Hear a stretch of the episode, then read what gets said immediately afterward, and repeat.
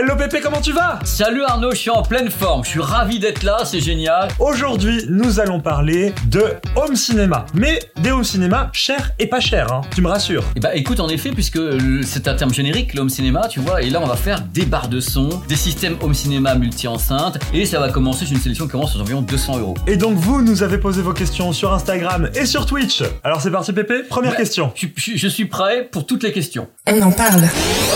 On en parle. C'est le sujet de la semaine par l'équipe de Frandroid. I'm Sandra, and I'm just the professional your small business was looking for. But you didn't hire me because you didn't use LinkedIn jobs. LinkedIn has professionals you can't find anywhere else, including those who aren't actively looking for a new job but might be open to the perfect role, like me. In a given month, over 70% of LinkedIn users don't visit other leading job sites. So if you're not looking on LinkedIn, you'll miss out on great candidates like Sandra. Start hiring professionals like a professional. Post your free job on linkedin.com/people today.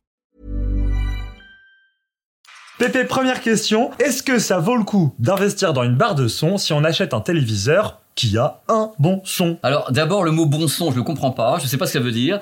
Donc faut savoir que euh, il y a déjà une différence entre une barre de son et un téléviseur. La barre de son, ça, les téléviseurs maintenant, ça. C'est-à-dire? C'est-à-dire que les téléviseurs sont de, quand même globalement assez fins. C'est-à-dire Oui. qu'on n'est plus sur Bah, de plus en plus en plus. Voilà, on n'est plus dans l'ère des téléviseurs cathodiques, qui sont des armoires normandes, Non. où tu pouvais placer des haut-parleurs dedans, c'était la caisse de résonance, c'était le, le tambour de l'amour. Mais maintenant, c'est pas du tout le tambour de l'amour. Les téléviseurs sont de plus en plus fins, donc les fabricants essayent de faire des, une section audio dans laquelle ils arrivent à intégrer euh, des haut-parleurs pour qu'il y ait un son tout à fait correct. Donc euh, il y a des marques qui sont très très fortes là-dessus, hein, notamment Philips qui travaille avec Bowers Wilkins, donc BW, qui intègre justement des haut-parleurs à l'arrière, mais le, du coup le produit est plus est plus large. C'est-à-dire que quand on voit des produits Samsung qui font 2 cm, 2,5 cm ou des des OLED avec un pied qui fait 3 cm, qu'est-ce que tu mets là-dedans techniquement? Donc tu as des haut-parleurs qui sont très très plats, ça fait que tu peux avoir un bon son, mais le grave tu le cherches encore. C'est très compliqué pour les fabricants, c'est le plus gros challenge d'avoir un son qui soit très convaincant sur des produits qui sont de plus en plus fins. C'est ça, j'ai l'impression que plus on met d'argent dans un téléviseur, plus il est fin. Et donc plus il est fin, plus c'est dur pour eux de faire quelque chose qui a de la profondeur. J'ai une réponse à ça. Quand tu dis que tu, les téléviseurs très chers sont très fins,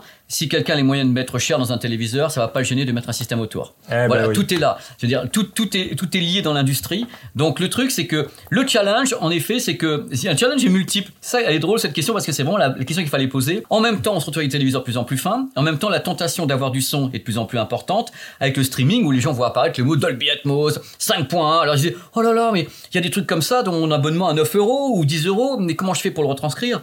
Et, et euh, on se retrouve avec des produits qui sont en effet. On peut trouver des téléviseurs avec de, de bonne qualité euh, sonore, mais globalement, on va être très clair sur un point, sur des produits qui sont dits classiques entre 400, 500, 600, 700 euros, il faut les aider. Il faut un son qui est souvent complémentaire. Mais on peut très bien se satisfaire d'un son euh, du téléviseur. Donc à ma question, tu réponds oui, une barre de son fera forcément un meilleur son que le téléviseur lui-même. On va, c'est le but. Elles sont nées pour ça.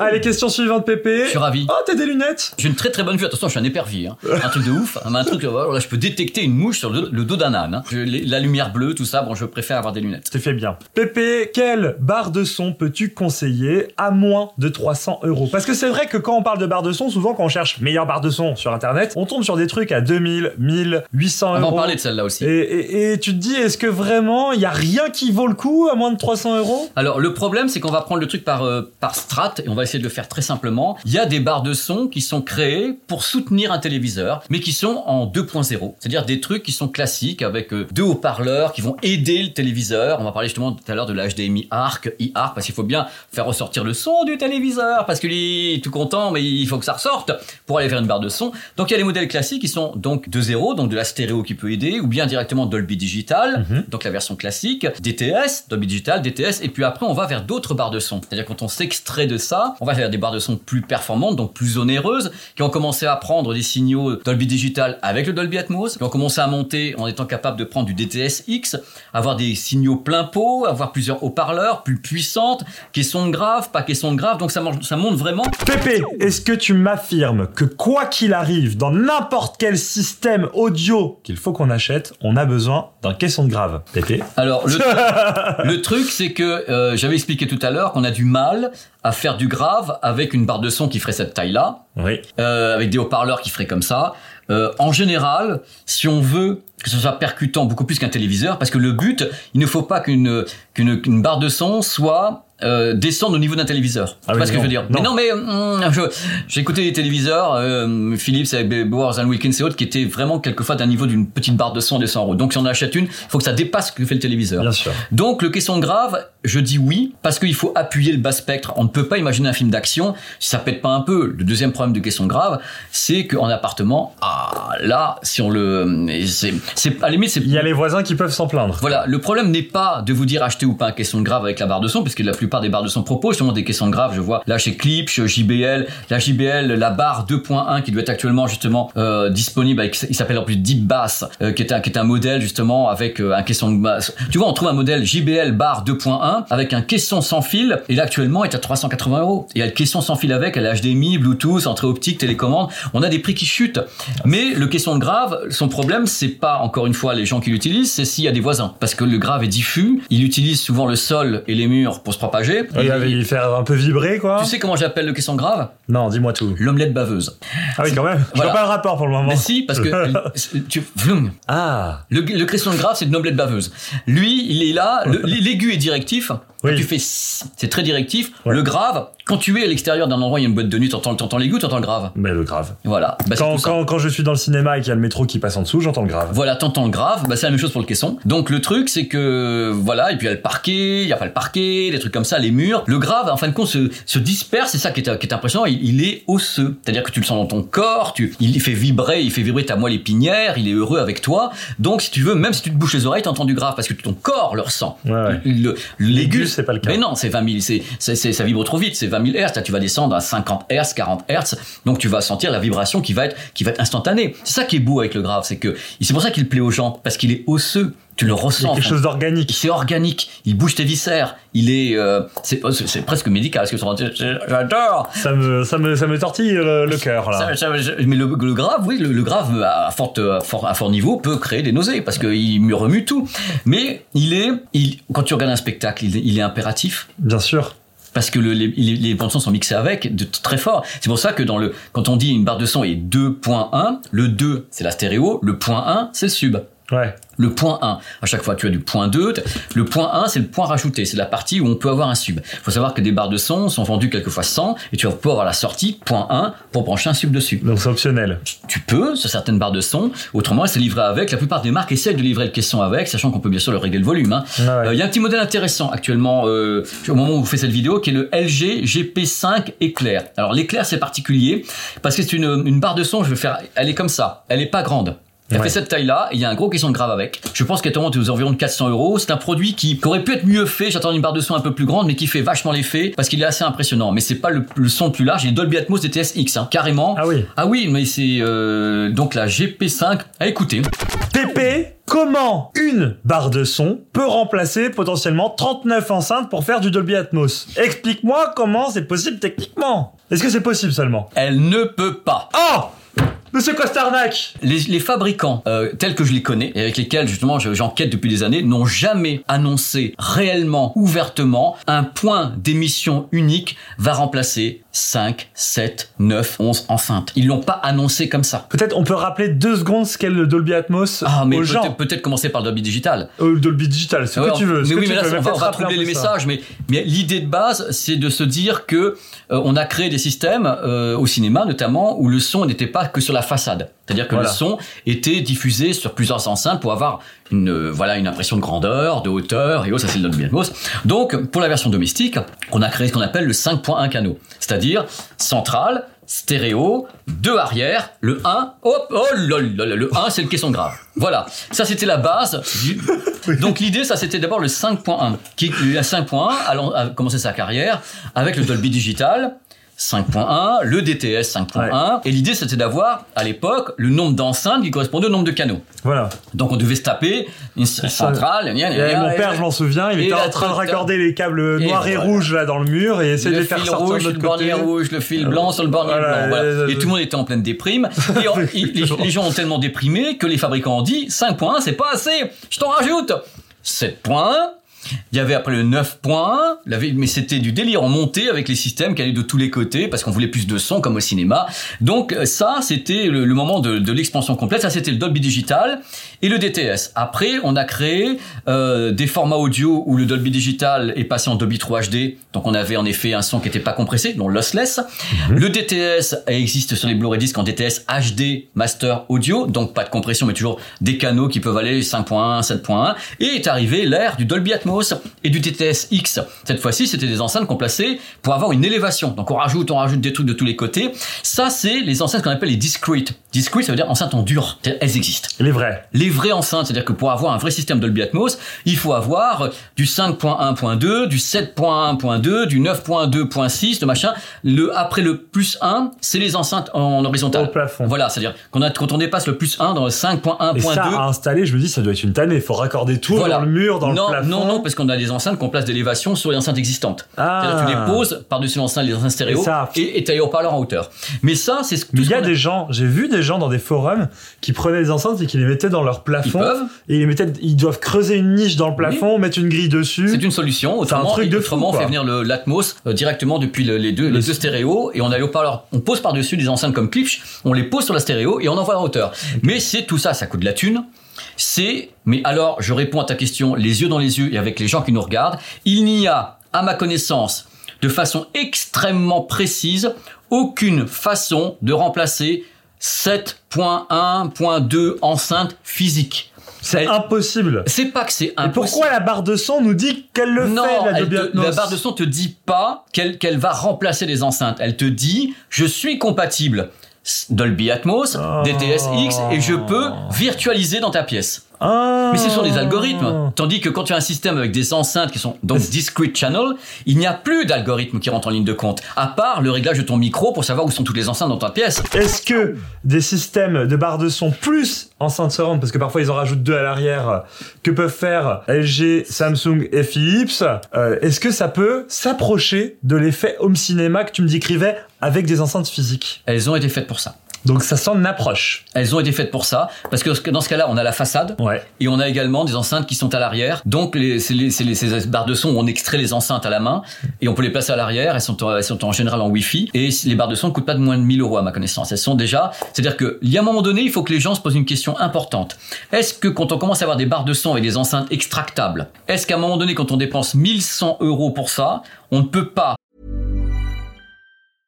I'm Sandra, and I'm just the professional your small business was looking for. But you didn't hire me because you didn't use LinkedIn jobs. LinkedIn has professionals you can't find anywhere else, including those who aren't actively looking for a new job but might be open to the perfect role, like me. In a given month, over 70% of LinkedIn users don't visit other leading job sites. So if you're not looking on LinkedIn, you'll miss out on great candidates like Sandra. Start hiring professionals like a professional. Post your free job on linkedin.com/people today. Even on a budget, quality is non-negotiable. That's why Quince is the place to score high-end essentials at 50 to 80% less than similar brands. Get your hands on buttery soft cashmere sweaters from just 60 bucks, Italian leather jackets, and so much more. And the best part about Quince, they exclusively partner with factories committed to safe, ethical, and responsible manufacturing. Elevate your style without the elevated price tag with Quince. Go to quince.com slash upgrade for free shipping and 365-day returns. se payer un ampli home cinéma à 500 euros avec un kit 5.1 d'enceinte Moi, je dis que la réponse est oui, c'est le même prix. Ah oui? Évidemment. Et t'as une meilleure... euh, Eh ben, et tu n'as plus de virtualisation de, de déjà la façade. Ouais, ouais, ouais. C'est-à-dire que le truc, c'est que l'enceinte, l'enceinte euh, centrale, elle va continuer à garder cette forme. C'est-à-dire qu'elle va être là, mais elle aura pas, euh, elle aura le, si tu veux, le- la voix centrale des, des dialogues va être très proche des deux autres, puisque l'enceinte, Bah oui. l'enceinte centrale, elle fait pas 4 mètres. Non. Tandis que si tu achètes directement un Amplium Cinéma à 500 euros, comme il y en a, euh, il y en a chez Denon, chez Onkyo, enfin des grosses marques qui en font, euh, t'as peut-être cet ampli ou Yamaha, et tu te retrouves à acheter des, des enceintes, des kits d'enceintes pour à peu près 600 euros, et tu places ces enceintes avec une stéréo large, une enceinte centrale, une surround, et tu as le prix de ta barre de son où tu extrais les enceintes. Mais encore une fois, la barre de son où tu extrais les enceintes, il n'y a pas de câble. Bah oui. Les enceintes n'ont pas de câble à l'arrière. Ce sont des enceintes qui ont généré une autonomie de 12, 12-14 heures avec des batteries intégrées. Donc tu les places à l'arrière, tu as un réseau Wi-Fi, ça fait que tu as le côté, ce que je te dis tout à l'heure, où les gens, entre guillemets, je vais être vulgaire, n'ont plus envie de se faire avec les enceintes, Les les, câbles, câbles. les machins, les trucs. Et mais ces, barres de son qui coûtent 1000 euros, Et évite ce problème. Et en Ouais. plus, c'est super intelligent. Les enceintes arrière, tu ne les laisses pas en permanence. Tu peux t'en servir en plus comme enceinte.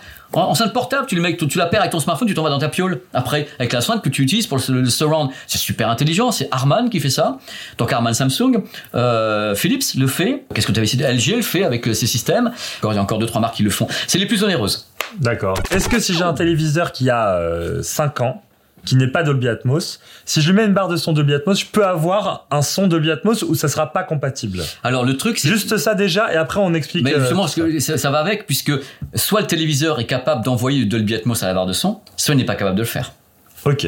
Donc, il faut que le téléviseur soit, parce qu'on part du principe que le téléviseur est la gare de triage. Il est là, c'est lui qui reçoit les signaux. On va connecter dessus. Netflix, etc. enfin, même des, des applications intégrées hein, Ouais. euh, ou externes avec le- l'Apple TV, une box. Le téléviseur va prendre, lui, il va prendre l'image et le son.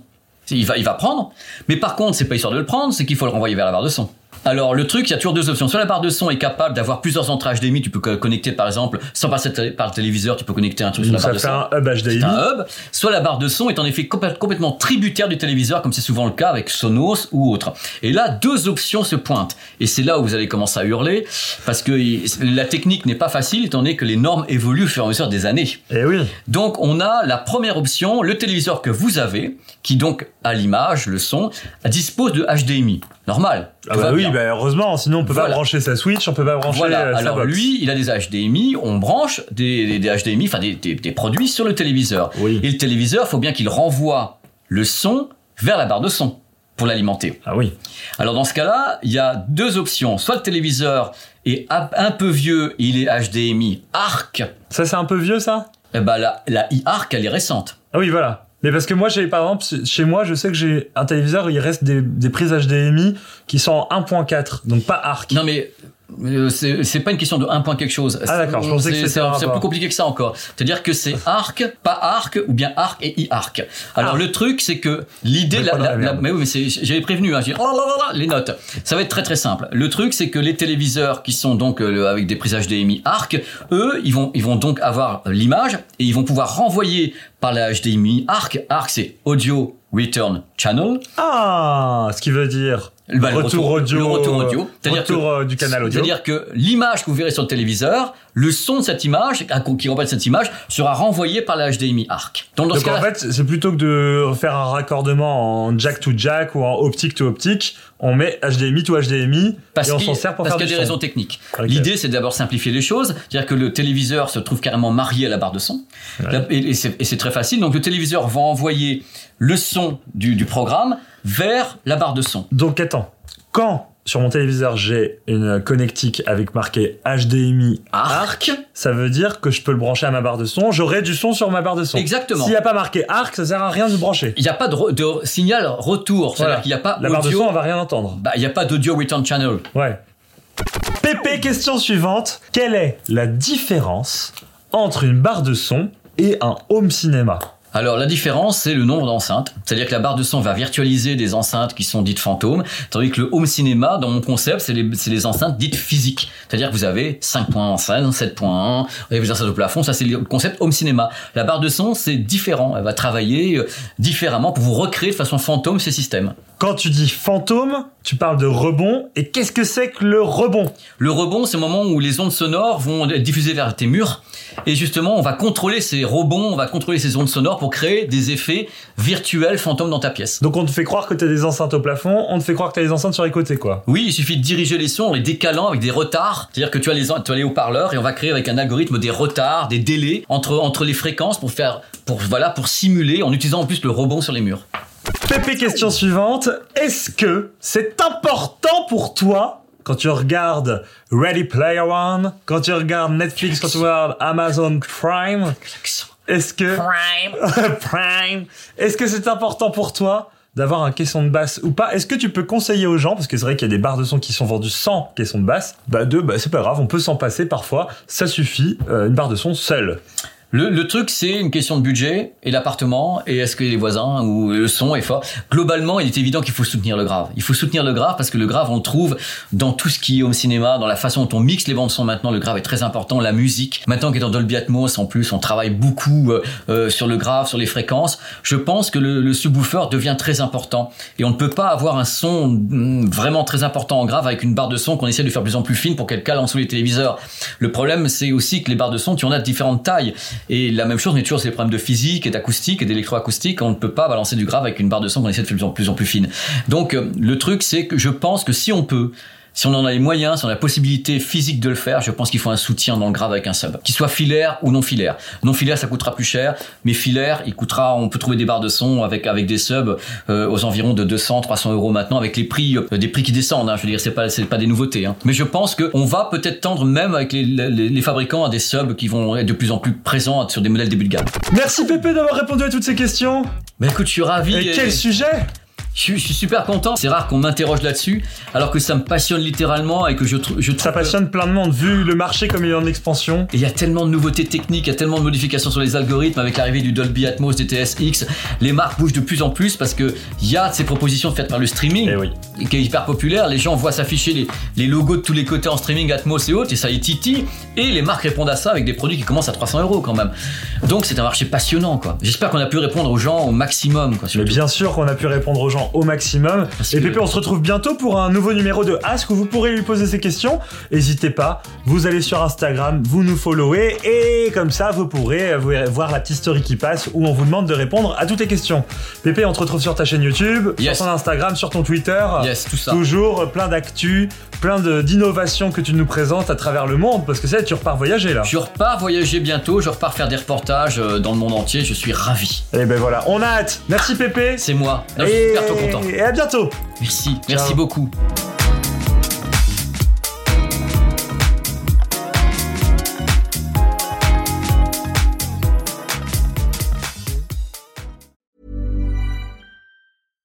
Hi, I'm Daniel, founder of Pretty Litter. Cats and cat owners deserve better than any old fashioned litter. That's why I teamed up with scientists and veterinarians to create Pretty Litter. Its innovative crystal formula has superior odor control and weighs up to 80% less than clay litter.